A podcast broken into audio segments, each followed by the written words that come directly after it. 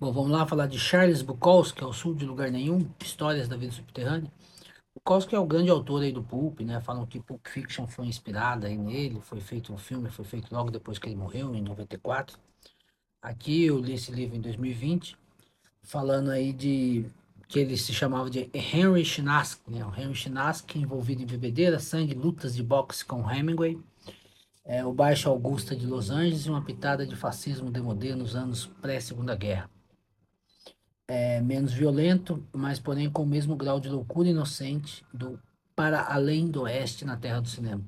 Foi o que eu escrevi é, quando li. Ele é um autor cult, né? Um autor que muita gente gosta de citar.